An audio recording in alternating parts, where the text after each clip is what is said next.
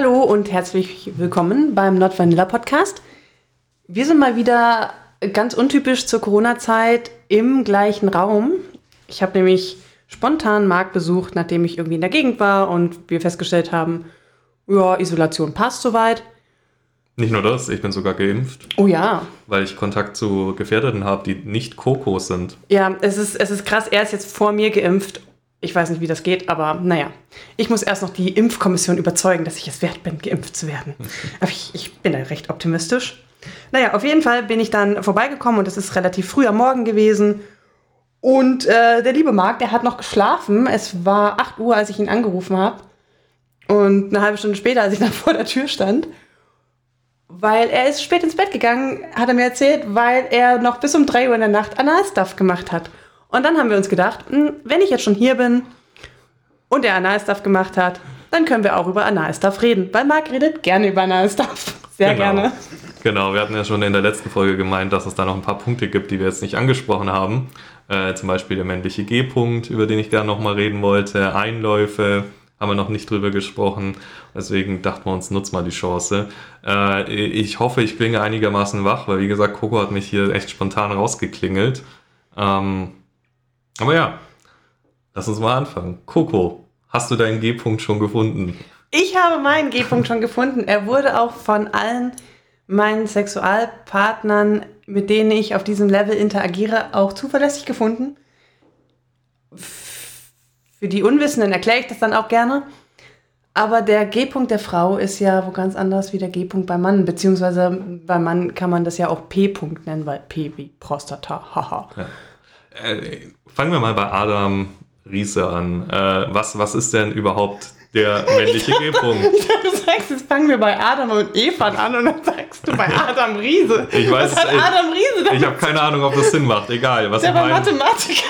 Okay, wir fangen beim Anfang an. Vielleicht steht er auf Anal, das weißt du ja nicht. Judge hier doch nicht von vornherein. Okay, I'm sorry. Auch Adam Riese hat einen ähm, G-Punkt. Genau. Also P-Punkt. Genau. Ja, die männliche Prostata wird als der männliche G-Punkt bezeichnet. Für alle, die sich vielleicht mit ihrem Körper noch nicht befasst haben, die Prostata äh, ist Teil eures, ich sag mal, Reproduktionsorgans, das die Flüssigkeit produziert, in dem die Spermien schwimmen. Äh, die liegt unter der Peniswurzel, so im Prinzip zwischen eurem Arsch und äh, die Katze rollt hier im Hintergrund den Leckerli-Ball durch die Gegend, äh, zwischen eurem Arsch und dem Penis. Äh, ungefähr Walnuss groß, sagt man, kugelförmig, kann man ertasten, so circa 5 cm hinter dem After. Das ist eine sehr korrekte Beschreibung, weil ich war mir sehr lange nicht sicher, wie sich eine Prostata anfühlt. Ich habe das mal versucht zu finden, aber war mir dann irgendwie nicht sicher, bin ich da über, also sind meine Finger lang genug und also es kommt natürlich darauf an, wie groß der Mann ist, dass das variiert und äh, ich habe dann mal eine Einführung bekommen bei Freunden von uns, weil ich gemeint habe, ich, ich bin mir nicht sicher, was ich, wie sich das anfühlt und kann, kann mir da mal jemand helfen, dass ich das mal zuverlässig finde und dann wurde mir ein Sub äh, zur Verfügung gestellt, wo ich das da mal ertasten kannte und es ist tatsächlich ziemlich eindeutig. Es ist exakt so, wie Marc beschrieben hat. Man steckt im Prinzip, also man muss sich jetzt vorstellen, ähm, der Mann liegt, ich beschreibe das jetzt mal einfach, wenn er auf dem Rücken liegt, dann geht man da einfach mit zwei oder Summe X Fingern rein und macht effektiv so ein bisschen die gleiche Bewegung, wie man auch bei einer Frau beim G-Punkt macht. Nämlich man geht quasi Richtung Bauchdecke mit den Fingern und fühlt dann ganz hinten und da ist tatsächlich so ein walnussgroßer Knubbel. Und ja, das ist die Prostata und den kann man dann mit so einer Art, entweder mit Druck oder mit, mit Kreisen oder auch mit so einer Art Komm-her-Bewegung mit den Fingern ähm, stimulieren, ja. Und, und, und wenn man sich da relativ sicher ist, dass man gerade den richtigen Punkt erwischt, dann ist das wohl auch recht schön für den Mann. Ja, die Prostata hat nämlich sehr viele Nervenenden und fühlt sich deswegen ziemlich gut an äh, wenn man es erwischt. Tatsächlich, es ist nicht immer ganz so eindeutig, sie zu finden. Es variiert ein bisschen von Mann zu Mann, mhm. wie gut äh, man die fühlen kann von außen. Äh, und auch von Zeitpunkt zu Zeitpunkt. Die schwillt nämlich tatsächlich auch ein bisschen an bei Erregung. Ah, das ähm, wusste ich auch nicht. Ja, deswegen kann es mal sein, dass man es jetzt ziemlich leicht findet und dann wiederum, dass es eher schwierig ist. Ähm, ich zum Beispiel mit den Fingern sie zu ertasten, tue ich mir relativ schwer. Aber ich merke eindeutig, wenn ich sie zum Beispiel mit einem Dildo treffe, einfach von dem Gefühl her, das dann entsteht. Also vom inneren Gefühl, Genau. also an der Prostata selbst. Genau. Man kann Mit den Fingern ist wahrscheinlich einfach vom Winkel her auch scheiße, ne? wahrscheinlich, ja, gerade wenn man es selber probiert, glaube ich, ist es nicht so ganz optimal. Ähm, aber man kann die Prostata tatsächlich auch von außen fühlen. Nämlich ähm, und auch von außen stimulieren. Am Stamm? Ja, also praktisch, wenn du unter den Hoden äh, am Damm, Damm, nicht Stamm, ja. Damm, genau, am Damm, äh, da mit Druck zum Beispiel kreisende Bewegungen ausführst, kannst du auch die Prostata stimulieren. Gott. Der- ich weiß nicht, ob ihr das hört, aber hier ist gerade vor der Katzenfight. Ich mach mal die Tür zu. Äh, das, das ist tatsächlich nicht mal ein Fight, sondern der Kater erzählt einfach gern Dinge. Der, der rennt hier dann die Der hat auch Wohnung. eine Prostata, der sagt, hey. ich mach mal die Tür zu. Ja. ja, genau. Das, äh, Prostata fühlt sich ziemlich gut an, wenn man es richtig trifft zu stimulieren. Wie fühlt sich das an? Also, Ähm, gut. Naja, äh, stell dir vor, du stimulierst deinen Penis nur an einer anderen Stelle. okay, ich stell mir vor, ich stimuliere meinen Penis. Stell dir vor, du stimulierst deinen G-Punkt. Ich stell mir das, äh, ich weiß jetzt nicht, wie sich dein G-Punkt anfühlt, aber ich denke mal, auch der ist eine Konzentration von Nervenenden. Ja. Ich denke mal, es ist vergleichbar dann. Ist es so, dass du das nur an der Stelle fühlst? Oder sagst du, du, du fühlst da die Nerven, wie sie, keine Ahnung, in, in den Bauchraum ziehen? Oder spürst Nein. du, dass, dass es mit Ja. dem Penis verbunden ist? Ja, genau, eher mit dem Penis. Es Mhm. geht, geht dann so in den Penis hinein, die, äh, das Gefühl, weil Mhm. das ja die Nervenstränge zusammenhängen, gehört ja alles zu einem Apparat. Und ja, äh, es ist auch, ihr könnt auch rein über Prostatastimulation zum Orgasmus kommen. Und er fühlt sich aber zum Beispiel sehr anders an als ein Orgasmus, den man über Stimulation des Penis erreicht. Mhm. Und bevor ich darauf aber jetzt zurückkomme, erstmal noch, es gibt ja auch dieses, dieses Abmelken, was man öfters mal liest. Auch das wird über die Prostata gemacht beim Mann, äh, indem er die Prostata stimuliert. Nämlich dadurch, dass die diese Flüssigkeit produziert. Äh, wenn ihr die stimuliert, produziert sie mehr oder schüttet sie mehr aus und dadurch, sagen wir mal, läuft der Mann so ein bisschen aus.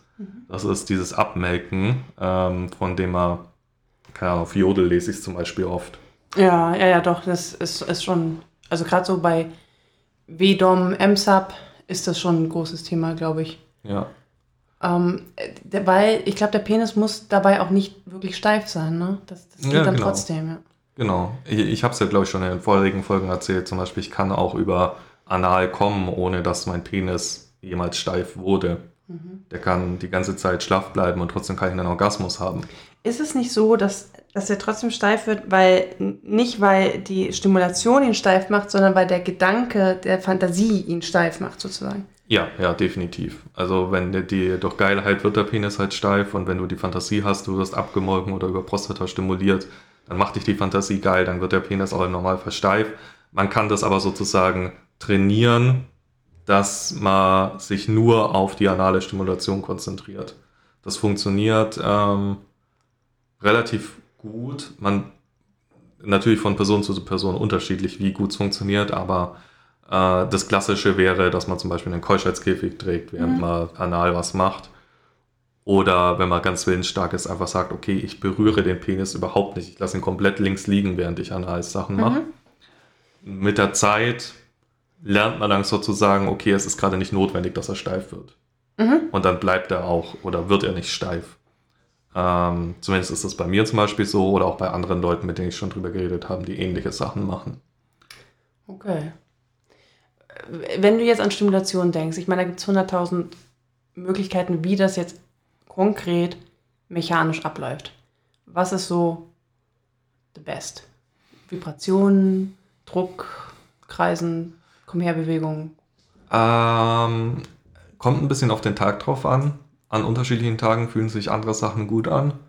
Äh, Vibration geht meistens, wobei ich sagen muss, äh, ich habe zum Beispiel von Fun Factory, ich weiß nicht mehr den Namen, aber das ist so ein Toy, das vibriert nicht wirklich, sondern das stößt so ein bisschen.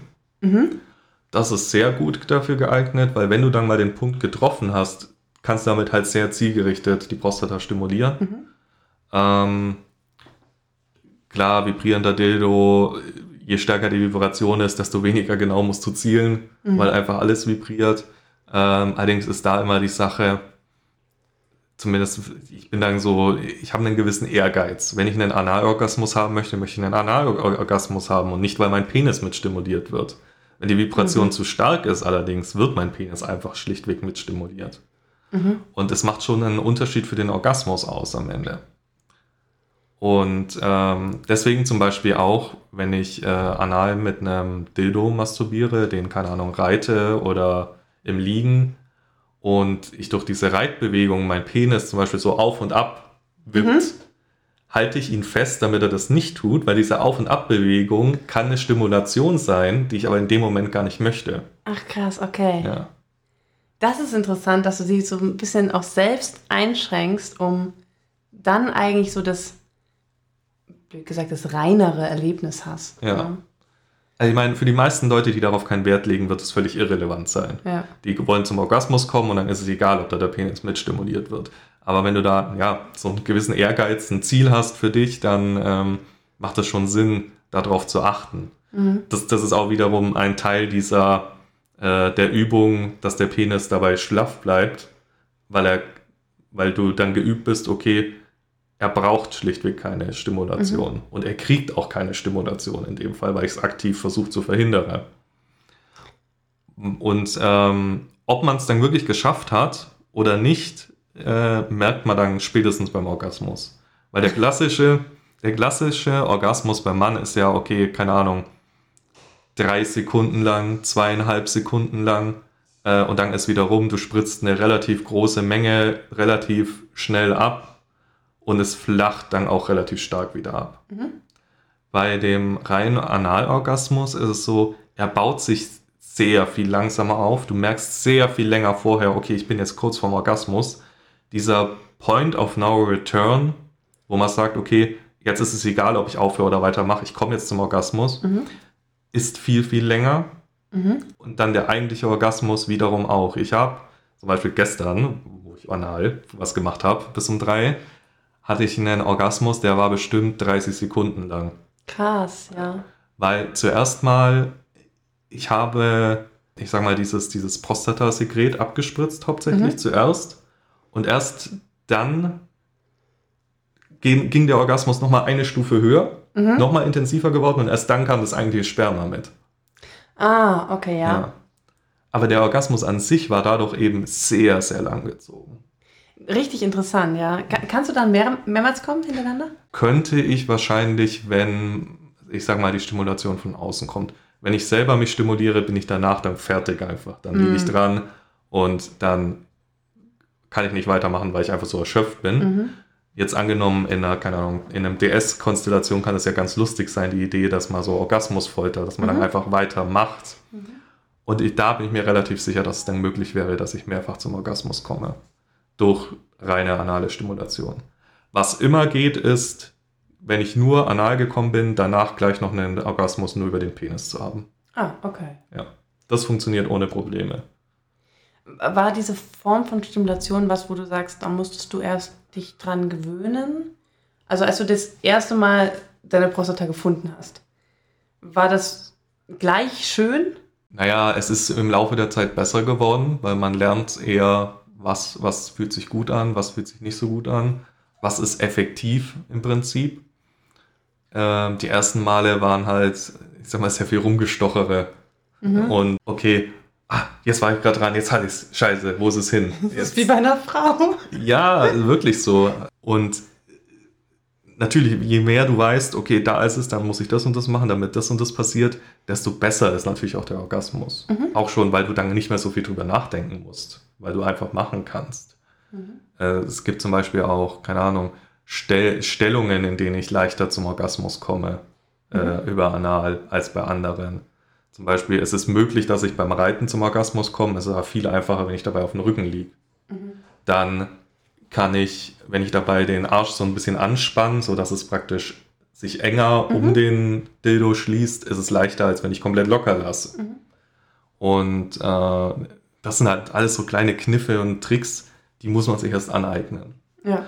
Und ich finde es tatsächlich schade, dass es viele Männer diesen Punkt immer noch so ein bisschen ignorieren mhm. bei sich.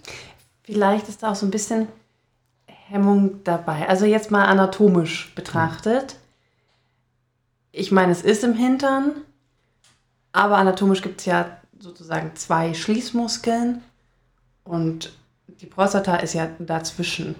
Das heißt, ihr braucht da keine Angst haben, ihr wühlt nicht mit der Finger in Scheiße rum. Ja.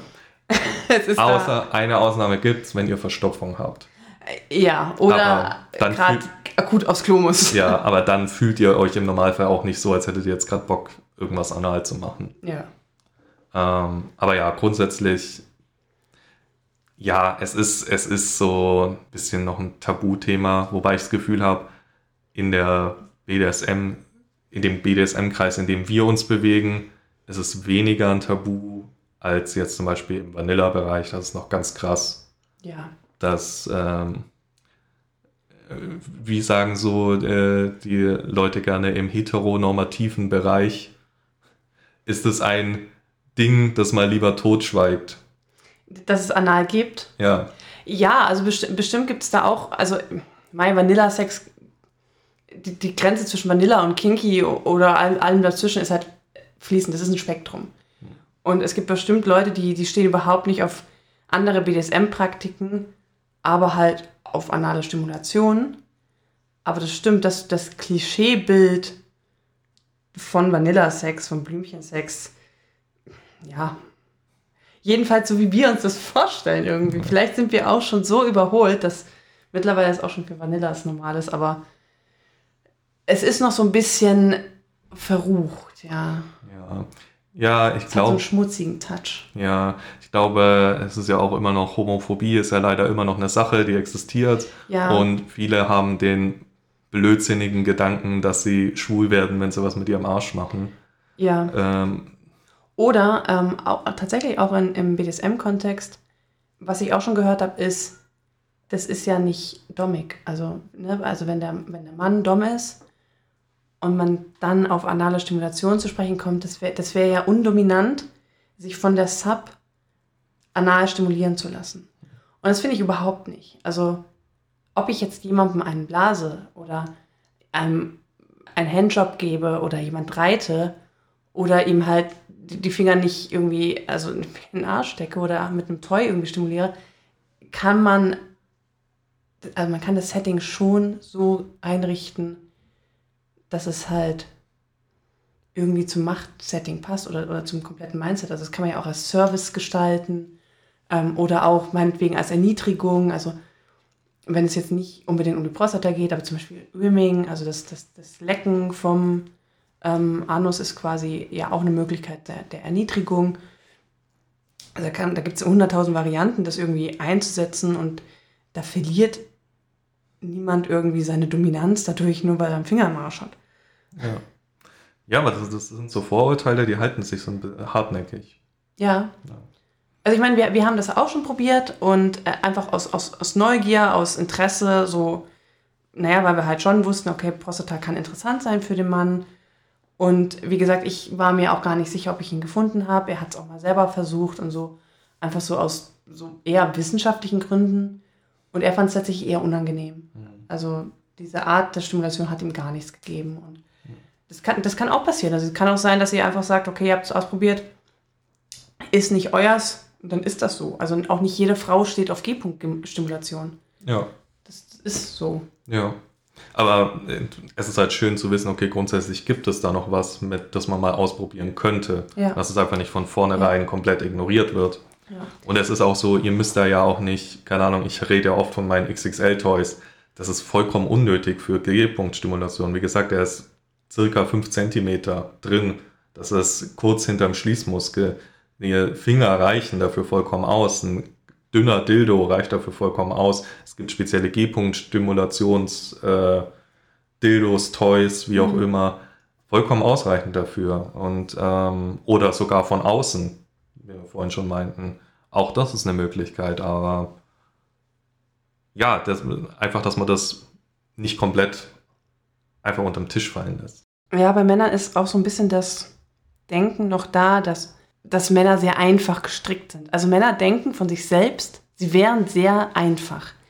Also wann immer ich irgendjemanden frage nach Selbstbefriedigung oder nach der Art und Weise, wie sie es gerne mögen, wenn man ihnen einen bläst zum Beispiel, dann kommen meistens sehr generische Antworten, so nach dem Motto, ja, hoch und runter halt, ja, in den Mund nehmen halt, naja, Lippen halt oder keine Zähne. Ja, das ist schon klar. Aber die unterschätzen teilweise, wie, wie unterschiedlich männliche Stimulation sein kann und männliche Eindrücke sein kann. Also es ist nicht immer nur ein Hand drum und dann halt irgendwie hoch und runter. Jeder hat da so seinen eigenen Sweet Spot und seine eigenen Art und Weise, sich auch selbst zu stimulieren.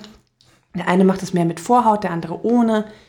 Ähm, der andere mehr an der Unterseite von der Eichel also, also quasi da am, am Phrenolom, der andere mag es mehr am Schaft und so, mit mehr Druck, mit weniger Druck. Also Männer sind da unglaublich facettenreich und denken aber von sich selbst, ja, es ist ja, es ist ja ganz simpel, aber es ist es nicht. Und dieses Verständnis auch bei, bei, bei den Leuten selbst hervorzurufen, hey, das, es gibt da mehr als nur hoch und runter und es sieht tatsächlich bei anderen Leuten unterschiedlich aus, weil Penisse sind anders geformt, äh, genetische also Anlagen sind, sind einfach anders. Je nach Größe ist es unterschiedlich, wie, wie auch, blöd gesagt, in der Hand liegt oder so. Also man, man kann da unglaublich viel variieren.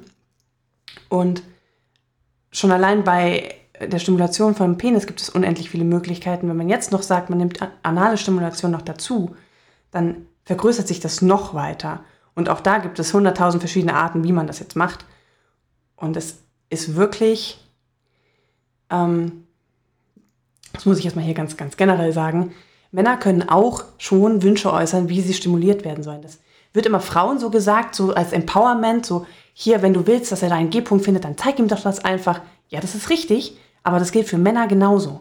Also wenn Männer können auch Frauen zeigen, wie sie stimuliert werden müssen oder wollen. Und das ist überhaupt nicht dann irgendwie too much oder, oder machohaft oder sonst was, wenn man das irgendwie normal rüberbringt, dann kann das total schön sein, weil ja auch die Frau dadurch merkt, oder ich rede jetzt so generisch, ne, wieder. Wenn der Partner merkt, dass es dem anderen gefällt, ist es ja auch ein viel, viel schöneres gemeinsames Erlebnis, als wenn man irgendwie selbst durch Try and Error und versuchen muss, die Reaktion irgendwie zu lesen und dann sich irgendwie immer unsicher ist, was man jetzt genau da tut. Das kann auch schon funktionieren, aber man kann halt auch ein bisschen schneller ans Ziel kommen, wenn man einfach sagt, hey, ich, das und das sind die Sweet Spots bei mir, ähm, das und das funktioniert. Ich bin trotzdem bereit, bereit irgendwie was, was Neues zu probieren in Sachen Stimulation oder so, aber weiß ich nicht. Das, das, das ist das, was Schönes für mich. Ja, das gilt für Männer und für Frauen und für alles. Ja. Für Sex. Genau. Und jetzt vielleicht, um noch auf den Kinky-Part zu kommen, was man damit eigentlich machen kann. Also im Prinzip, Prostata ist natürlich nicht der einzige Bereich, der anal stimuliert werden kann. Es, ihr habt da allgemein Nervenenden, die sich gut anfühlen. Ähm, und man kann das äh, im Kinky-Bereich gut einsetzen. Sub zum Beispiel, keine Ahnung, für Erniedrigung.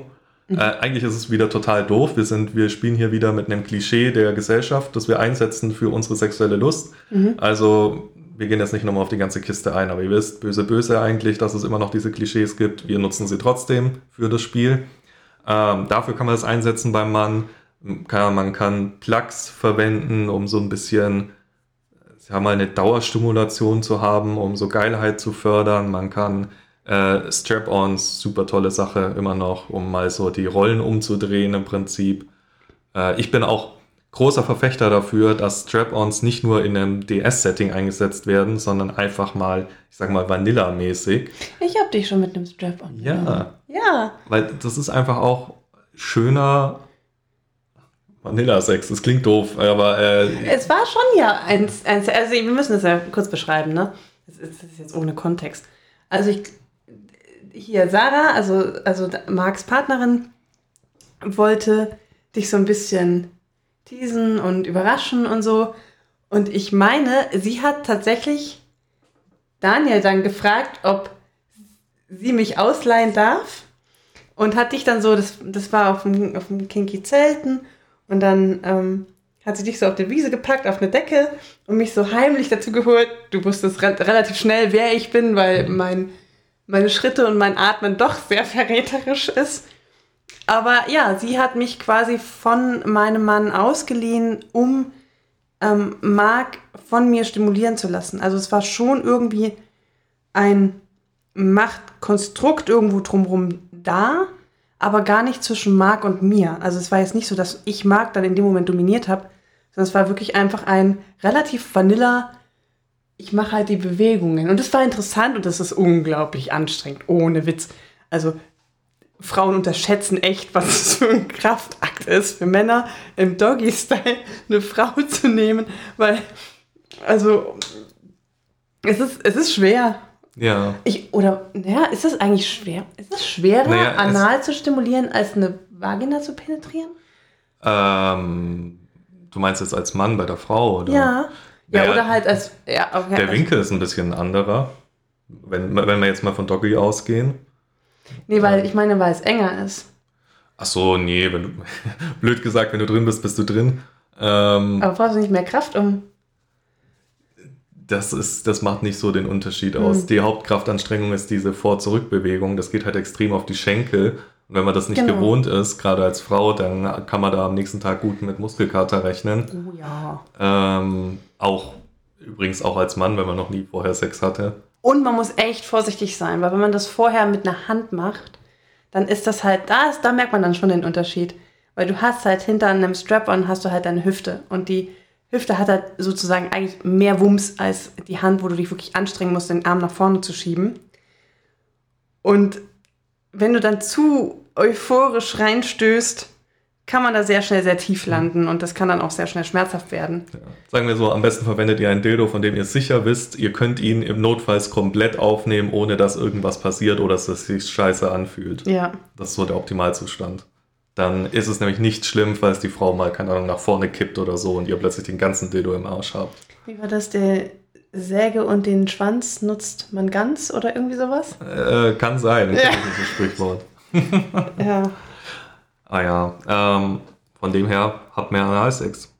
Ähm, ja, jetzt hatten wir, jetzt hatten wir Prostatastimulation, aber wir hatten vorher noch Einlauf. Ja, aber bevor wir dazu kommen, noch was, weil es besser zum Thema Okay. Prostatastimulation passt, nämlich eine kleine Erweiterung zu Sachen, die ich vorher im äh, Podcast mal erwähnt habe zum Thema Sicherheit, Gesundheit in Verbindung mit Analsex. Nämlich, ich habe mich mit einer Medizinstudentin unterhalten, eben um, wo es um das Thema ging, ähm, zum Beispiel Ausleiern oder allgemein Gefahren beim Analsex. Und sie hat, äh, sie meinte zu mir, ja, äh, ich habe sie dann dazu inspiriert, in dem Gespräch nochmal genauer nachzuforschen, weil sie sich selber nicht sicher war, was ist da der Stand der Forschung.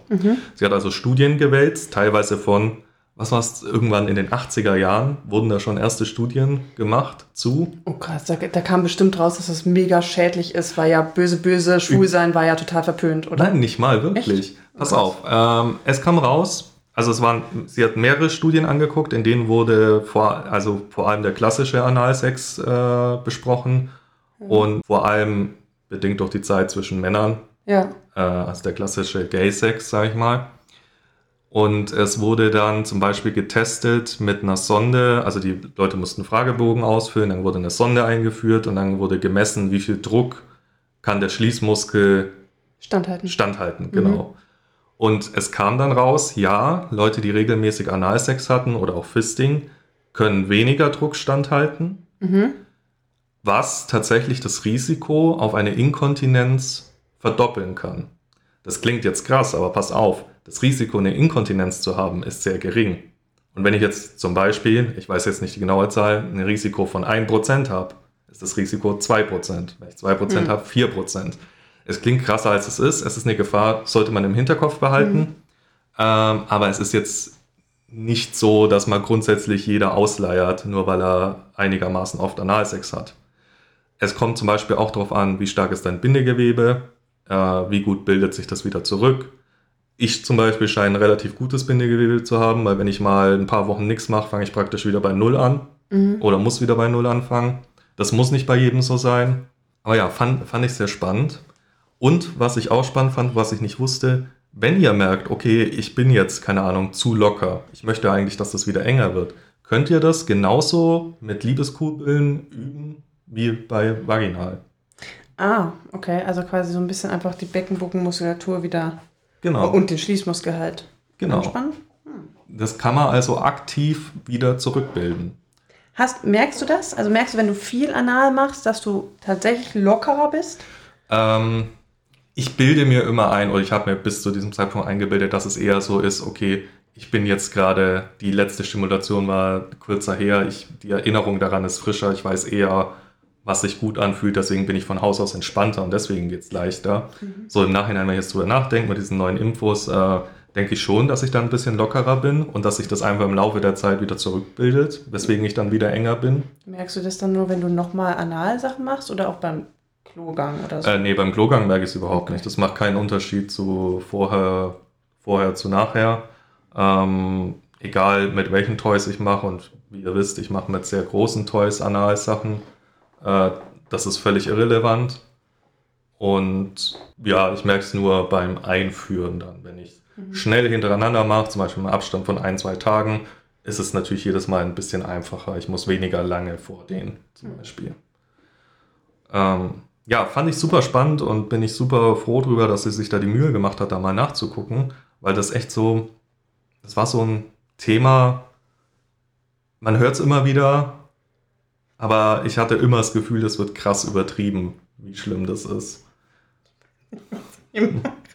Übrigens, äh, ihr seht es nicht, ja, der Kater sitzt gerade auf Kokos Schoß und schnuppert in ihrem Schritt rum, was irgendwie bedenklich ist. Ich weiß auch nicht, was er da macht. Ich, äh, und mein Pulli scheint auch total interessant. Ich glaube, der riecht Fiete. Aber irgendwie, also, also mein Schritt findet er tatsächlich gerade sehr interessant. Ich weiß, ich weiß nicht, was das hier. Keine Ahnung. Kater. Aber auf jeden Fall, genau. Zusammenfassend, es erhöht das Risiko, ihr werdet nicht zwangsläufig äh, inkontinent und es ist jetzt auch nicht so ultra krass schlimm, dass die Risikoerhöhung, wie man sich vielleicht manche Leute es darstellen oder äh, darstellen wollen. Ja, aber ich habe schon so Sachen gehört von Leuten, wie äh, dass wenn du jemals einen Finger einführst anal, bist du sofort für immer ausgeleiert. Solche Geschichten. Ich wünschte, ich wäre es. Ja. Das ist halt einfach Blödsinn und ja. es ist immer ein bisschen.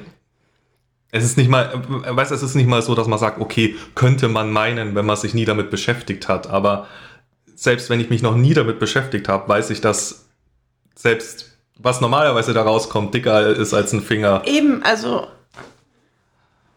Ich meine, was haben die für einen Stuhlgang, wenn die. Spaghetti. Boah! Oder nur flüssig. Ja. So, jetzt aber apropos flüssig. Apropos, ja, das ist eine gute, gute Überleitung, Coco. Tada! Überleitungskönig, okay.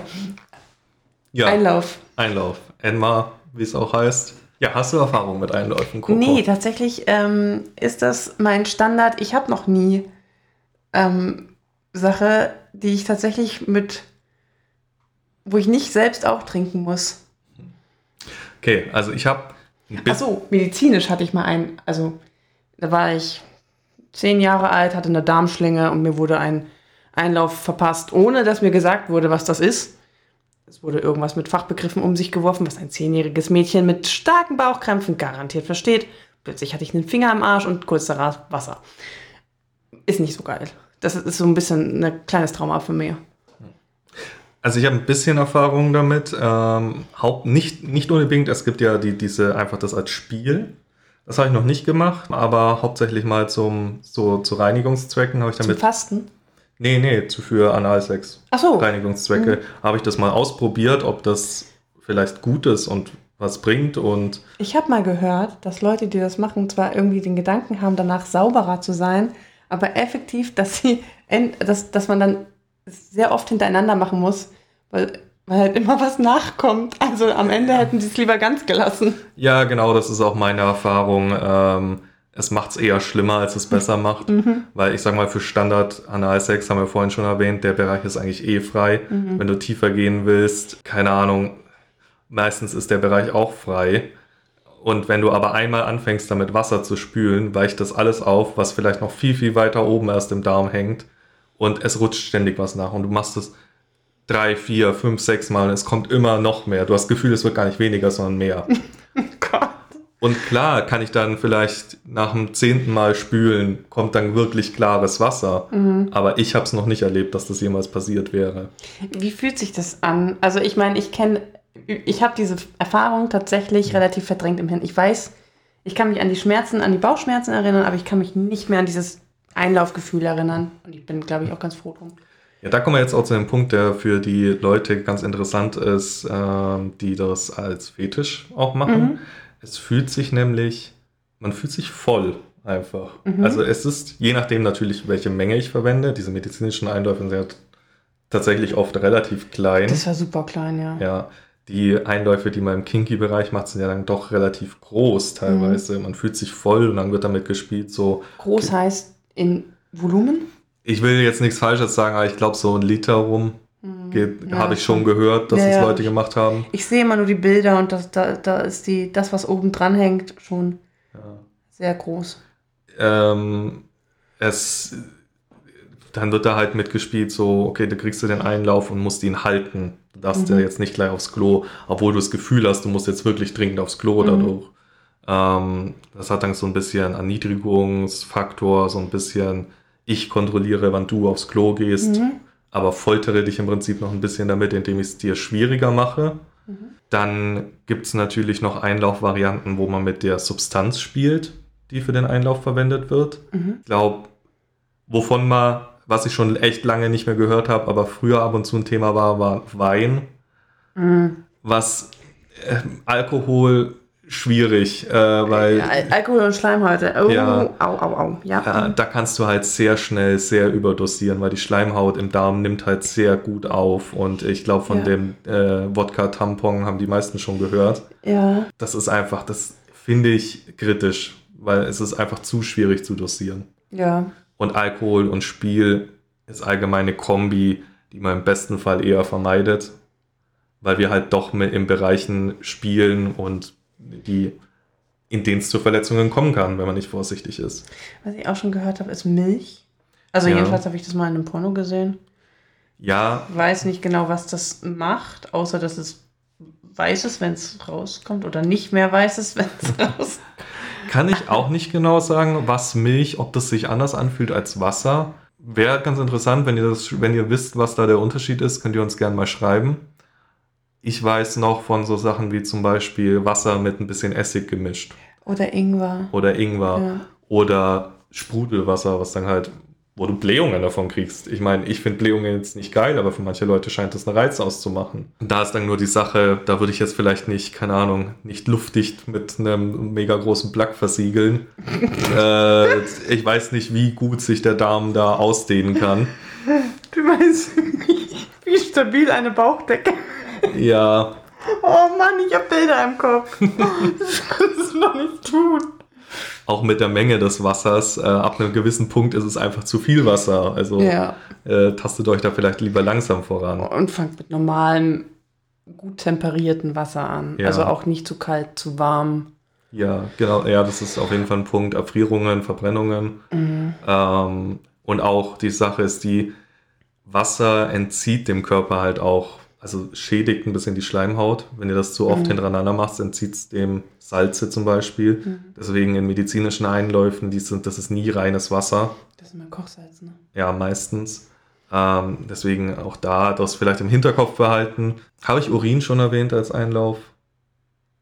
Nee, hast du noch nicht, aber finde ich auch interessant. Ja, ich glaube, da ist das so das klassische Beispiel, äh, Mann pinkelt in Frau beim Analsex. Hm. Ja, habe ich auch schon im Porno gesehen, Ja. ja. Äh, halten Respekt für die Männer, die das können. Ich kann mit einem Steifen überhaupt nicht pinkeln. Ähm, Ja, was ich auch schon gesehen habe, ist so nach dem Motto ein Plug rein, der halt hinten offen ist, also ein Loch hat und dann so ein bisschen trichtermäßig, dann muss der nicht steif sein, sondern Ja. halt so pissoirmäßig. es, es gibt teilweise auch ganz lustige so Latex-Hosen, sag ich mal, mit einem Schlauch, die du dann mit zum Beispiel einem Plug verbinden kannst oder einem Sammelbehälter oder sowas, wo man mit äh, den Urin praktisch direkt die Frau zum Beispiel pinkelt rein und äh, fließt dann direkt ins Sub rein, der den Plug trägt. Ah, okay, ja, verstehe. Ja, gibt's alles, also da sind die Leute sehr kreativ. Und ja, äh, das mit normalerweise die meisten Einläufe haben für mich sexuell weniger den Reiz. Das mit der Urin finde ich ganz spannend, aber eher, weil ich NS ganz spannend finde.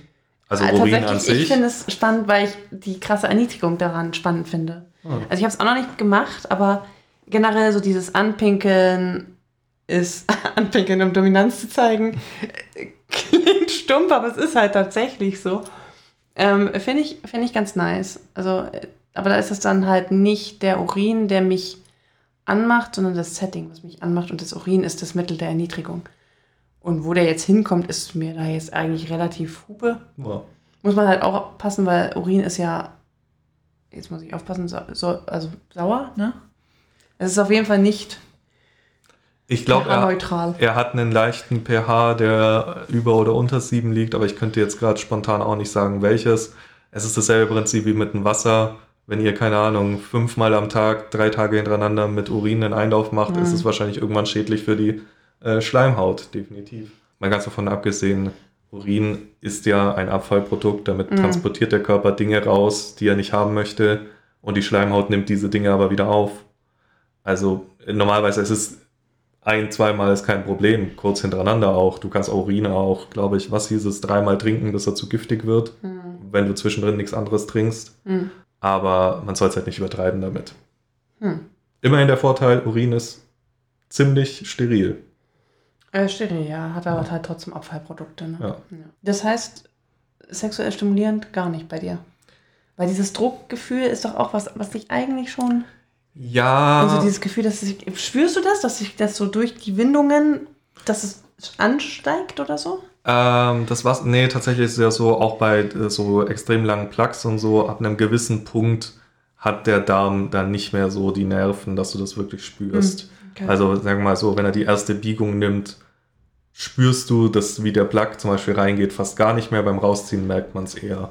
Selbes Prinzip wie mit dem Wasser. Wenn es da über diesen Punkt steigt, merkst du eigentlich nicht, dass es da ist. Du merkst irgendwie, okay, irgendwie diffus, es ist voll, es fühlt sich an, als müsstest du Mhm. aufs Klo, aber das Gefühl kommt eher von den Bereichen weiter unten als von Okay. oben. Ja, von dem her, grundsätzlich mag ich das schon, dieses Völlegefühl Mhm. aber eher von Toys, weil ich sag mal so, da weiß ich, was ich rein, ich weiß auch beim Einlauf, was ich reingemacht habe, Aber aber ich weiß nicht, nicht, was rauskommt. genau, ich weiß nicht, was Und rauskommt. wie viel dann noch nachkommt, ja. Ja, bei einem Toy, wenn ich da vorher meine Routine gemacht habe, bin ich mir ziemlich sicher, dass das Toy so wieder rauskommt, wie es reingekommen ist, Mhm. nämlich ziemlich sauber. Krass, ja. Ähm, das bei einem Einlauf, wie ich vorhin schon erwähnt habe, wenn du damit einmal anfängst, rutscht eher immer noch was nach. Es hält sich aber wirklich hartnäckig. Also ich lese das so oft in auch so, so in, in, in Geschichten zum Beispiel, also BDSM-Geschichten, dass ja die Sub muss sich dann irgendwie vorbereiten, damit Dom sie da irgendwie anal nehmen kann, weil er möchte immer, dass alle Löcher sauber sind. Und ich denke mir so, meine Güte. Also erstens, es ist voll natürlich. Zweitens, ja, dann zieht man halt irgendwie, keine Ahnung, ein Kondom an oder einen Handschuh oder was auch immer.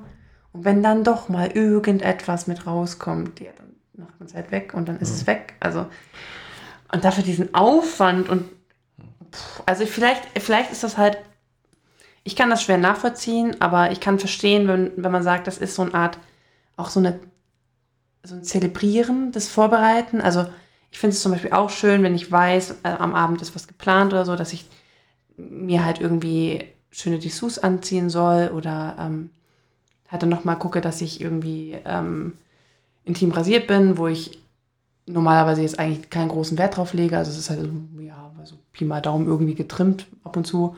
Aber halt dann, dass man das halt schön macht. Das ist ja auch so eine Art Vorbereitung und so eine Art Ritual und sich schon mal so mental drauf einstellen. Wenn man das unter dem Gesichtspunkt betrachtet, finde ich auch ein Einlauf oder halt ja, dieses Saubermachen irgendwie schön. Ich hätte nur halt echt Angst, dass ich dann vom Regen in die Traufe komme und dann irgendwie, dann soll die Session losgehen und dann habe ich halt dünn, Dünnschiss und habe dann das Gefühl, da kommt gleich ne, ein Schwall Wasser noch irgendwo um die Ecke und durch irgendeine versteckte Biegung flutscht da was raus. Ja, oder man ist halt einfach, man, naja, es rutscht halt nach. Ne? Mhm. Also das, Ja, und, und schon allein dieser Gedanke, selbst wenn das nicht passiert, aber ich habe den Gedanken dann im Hinterkopf. der würde mich stressen, ja. Ja, mich auch. Das würde mich stressen, auch wenn, wenn ich das dann, keine Ahnung, fünf, sechs Mal gemacht habe und dann ist es halt wirklich Wasser klar rausgekommen. hätte ich immer Angst, dass da halt echt noch was um die Ecke kommt. Ich kann mir vorstellen, dass das für Leute, die zum Beispiel auch auf KV stehen, einen Reiz ausmacht. Also bestimmt. Ich meine, man holt halt relativ schnell relativ viel raus. Ja. Also ich glaube, da ist das keine Frage, dass man das irgendwie als, als irgendwie angenehm empfindet. Ja. ähm, Wenn ihr auf Kaviar, KV, Code, wie auch immer steht, schreibt uns gerne mal. Wir würden uns gerne mal mit euch unterhalten. Ja. Das wäre eine sehr interessante Folge. Ansonsten, äh, vielleicht auch bei den Einläufen, ganz ehrlich, vielleicht sind wir einfach zu blöd dafür. Vielleicht gibt es da den Super-Trick, mit dem, auch. Ja. mit dem geht es, da machst du vielleicht ein, zweimal und dann ist es sauber. Ja. Aber den habe zumindest ich noch nicht rausgefunden und so wie ich es rausgehört habe, du auch noch nicht. Wie gesagt, ich habe damit eigentlich gar keine Erfahrung, weil wir da, also auch auf dieses Säubern und so legen wir einfach gar keinen Wert, weil bei mir ist bis jetzt alles sauber rein, rausgekommen, wie es reingekommen ist. So tiefe Penetration machen wir nicht, weil mein innerer Schließmuskel sehr empfindlich ist. Ähm, ja, und selbst wenn, dann wäre das jetzt nicht so ein großes Thema für äh, meinen Mann, dass da halt mal ein bisschen was mit ist. Also ist bestimmt vom, schon vorgekommen, aber mei, dann macht man es halt weg oder man hat eh immer irgendein Klopapier am Bett stehen und dann ist das, das ist natürlich, mein Gott, das kommt aus jedem raus. Wie gesagt, ich sag's immer, wenn ihr nicht mit ein bisschen Code ab und zu umgehen könnt, seid ihr im Analbereich einfach falsch. Ja, allein der Geruch. Also Ja. selbst wenn es sauber rauskommt, man hat halt einen Geruch. Dann an den Fingern oder sonst was. Und dann macht es schon auch Sinn, allein deswegen irgendwie was, was über die Finger zu ziehen, wenn man da irgendwie mit den Fingern stimuliert, einfach damit man danach, wenn man sich dann etwas anderem widmet und nicht diesen Geruch besonders erregend empfindet, weil man auf KV steht oder sonst was, dass man dann das halt schnell irgendwie entsorgen kann, ohne jetzt groß ins Bad zu laufen und sagen, ich muss mal hier gerade erstmal Hände waschen und so. Ähm, Gibt es einfach Methoden, das sauberer und schneller irgendwie zu entsorgen. Aber ja, äh, was auch immer euch anmacht, tut es. Oh. Und wenn ihr einen Trick habt für Einläufer, die nicht sechsmal brauchen und dann kommen sie immer noch dreckig raus, her damit. Ja, gerne. Und zeitlich, wir haben jetzt wieder eine ganze Folge gefüllt, nur mit Anal. Ja. Zeug. Wie ein Riesen. Okay. okay, der war schlecht. Ähm, so, äh, hier, Endcard, haha. Okay, hier klicken für Dings und hier klicken für das. Nee, ähm. Wie immer, jetzt mache ich den Spruch. Wie immer, schreibt uns gerne ähm, Kommentare zu, der, zu den Folgen. Ähm, gebt uns Feedback, schreibt uns auf Social Media, wenn ihr auf KV steht, wenn ihr Einläufe mögt, wenn ihr was auch immer, wenn ihr da Tipps habt. Oder wenn ihr sagt, ihr habt ein Thema, worüber ihr gerne mal reden wollt, was interessant sein könnte für die Welt zum, was muss die Welt wissen über euch und euren Fetisch. Und ähm, ja, wir freuen uns über Kommentare ja. positive wie konstruktiv negative. Betonung auf konstruktiv. Und äh, ja, dann bis zum nächsten Mal. Ciao. Tschüss. er hat nicht gemeckert, dass es noch was zu vergessen gibt.